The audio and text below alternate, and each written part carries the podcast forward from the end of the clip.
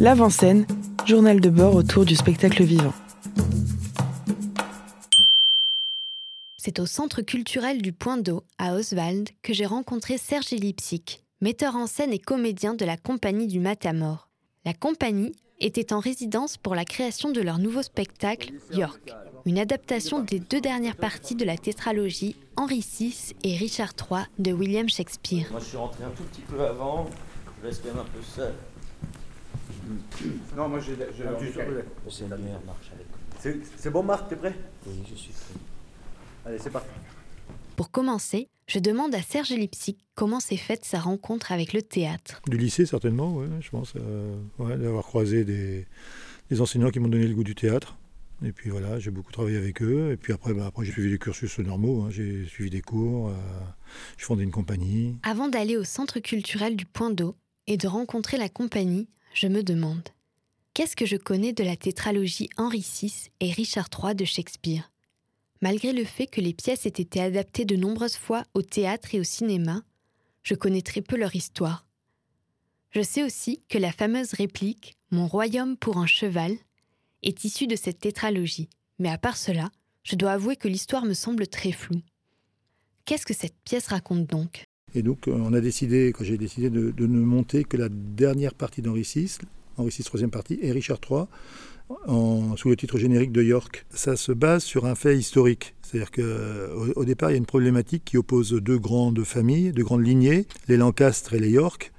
Euh, à l'époque, Henri VI était un Lancastre, mais sa légitimité est remise en question par les York, qui, en remontant l'arbre généalogique, sont théoriquement euh, en ligne plus directe pour euh, accéder au trône. Et donc, euh, le début de la pièce d'Henri VI, la troisième partie, c'est ça, c'est les York qui investissent le palais et qui disent à Henri, euh, tu n'es pas un roi légitime.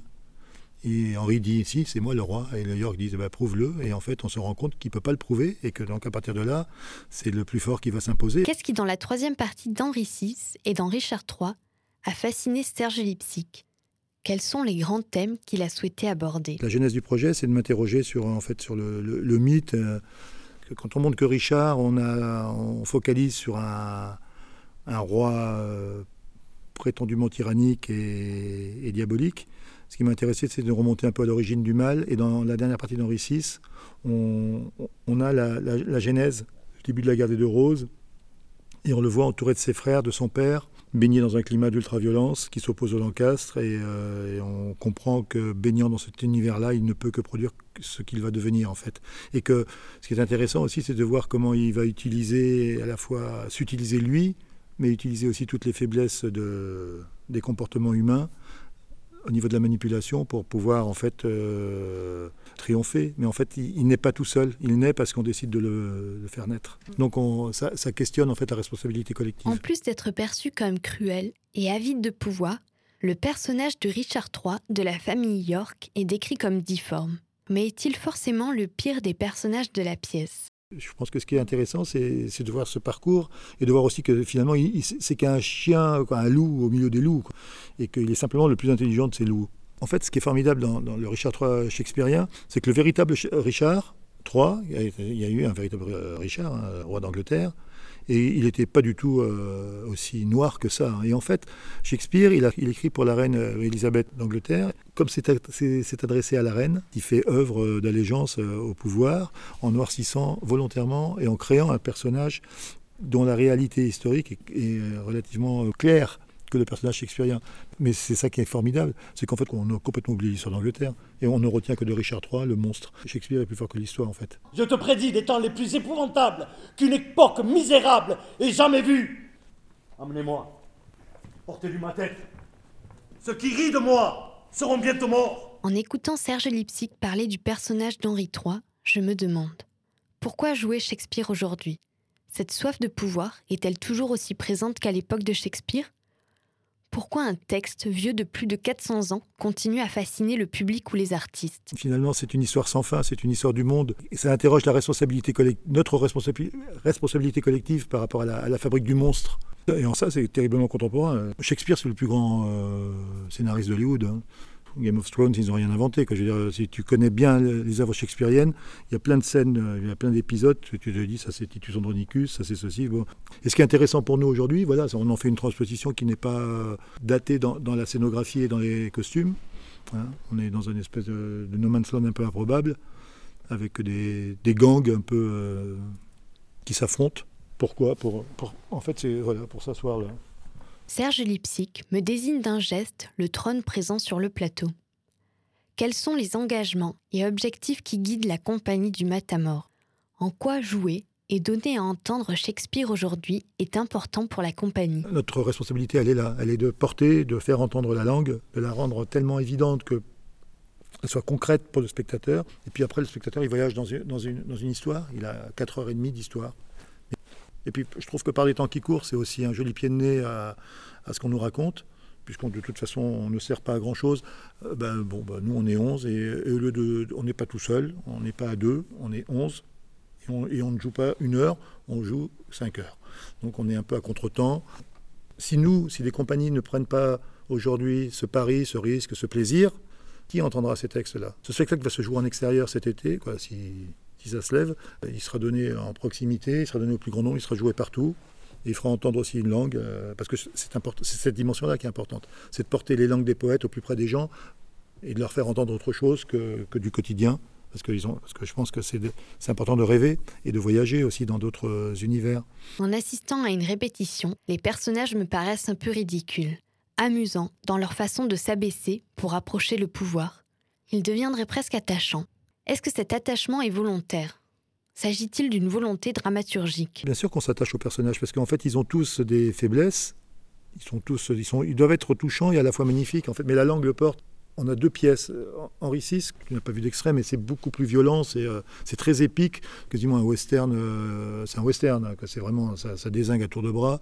Et ils meurent tous avec des, c'est des morts d'opéra quasiment. Il y a beaucoup de musique qui les porte. Les textes de mort sont très beaux pas, mais c'est pas lyrique, c'est extrêmement concret, mais c'est porté par de la musique, c'est quasiment du chant en fait. Et à côté de ça, après, on a dans Richard III quelque chose qui est beaucoup plus écrit et qui devient beaucoup plus cérébral et beaucoup plus manipulateur. Donc on a deux univers de textes qui se collent. Bonjour messieurs, bonjour cousins, bonjour à tous. J'ai dormi grassement, mais j'espère que mon absence n'aura fait suspendre aucune des décisions importantes qui auraient pu être prises en ma présence. Vous arrivez à temps pour donner votre réplique, sans quoi William Hastings récitait votre rôle. Je veux dire, votez en votre nom la date du couronnement du roi. Personne ne pouvait le faire plus hardiment qu'Hastings. Il me connaît et m'aime bien. Monseigneur Daly, lors de notre dernière rencontre, j'ai vu de belles fraises dans votre jardin. Faites-moi apporter quelques-unes. De tout cœur. Sur l'affiche du spectacle, on peut voir une photographie de sanglier qui fait référence à la famille York, dont provient le personnage de Richard III. En quoi les York ressemblent-ils à des sangliers? C'est l'armoirie des York. Le sanglier, c'est tout à fait ça. C'est des sangliers. Et puis c'est violent aussi. Les deux parties du spectacle, Henri VI et Richard III, sont entrecoupées par un entracte où le public est convié autour d'un banquet. Comment se passe ce banquet? Qu'est-ce qu'on y mange? À la fin de Récit, les York gagnent. Ils ont éradiqué tous les Lancastres, ils ont tué le roi, ils ont tué le dauphin.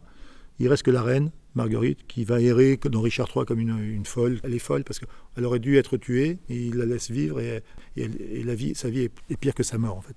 Et donc, ça se termine par l'apothéose yorkiste, on, on, espère, si on peut convoquer du monde et manger sans masque euh, un jour, on fait un banquet, on fait un banquet yorkiste à l'entracte pour imaginer que dans le hall, par exemple ici, il y ait quelque chose qui soit de l'ordre d'une fête euh, avec de la musique. Alors ça termine en musique techno, c'est mais une techno un peu, un peu, un peu soupe, de mauvais goût. Ils n'ont pas beaucoup de goût.